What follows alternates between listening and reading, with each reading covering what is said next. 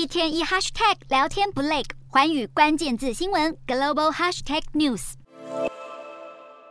激进的货币紧缩、鹰派升息已成为全球大多数央行对抗通膨的主要步调。不过，美国联准会圣路易联准银行总裁布拉德当地时间十九日受访表示，目前采取的前置式升息预料将在明年年初退场，并计划在通膨降温后微调政策，让利率维持在足够限制经济活动的合理范围。布拉德这番话暗示，明年基准利率可能不会升到高过联准会预测的百分之四点五水准。不过，近期其他联准会官员频频释放鹰派言论，持续主张通膨率仍然太高，不得不继续升息，导致二十日美股除了费半指数外，三大指数全数收黑。就连强劲的企业财报都无法阻止美股三大指数连跌两日。不止股市波动，联准会鹰派言论还导致美国十年期公债殖利率迅速攀升，一度达到百分之四点二三九，创下自二零零八年六月份以来最高。美国分析师表示，只要殖利率继续走高，美股恐怕无法在短期内出现反弹，对整体经济来说不是个好现象。投资人对经济前景的担忧也越来越浓厚。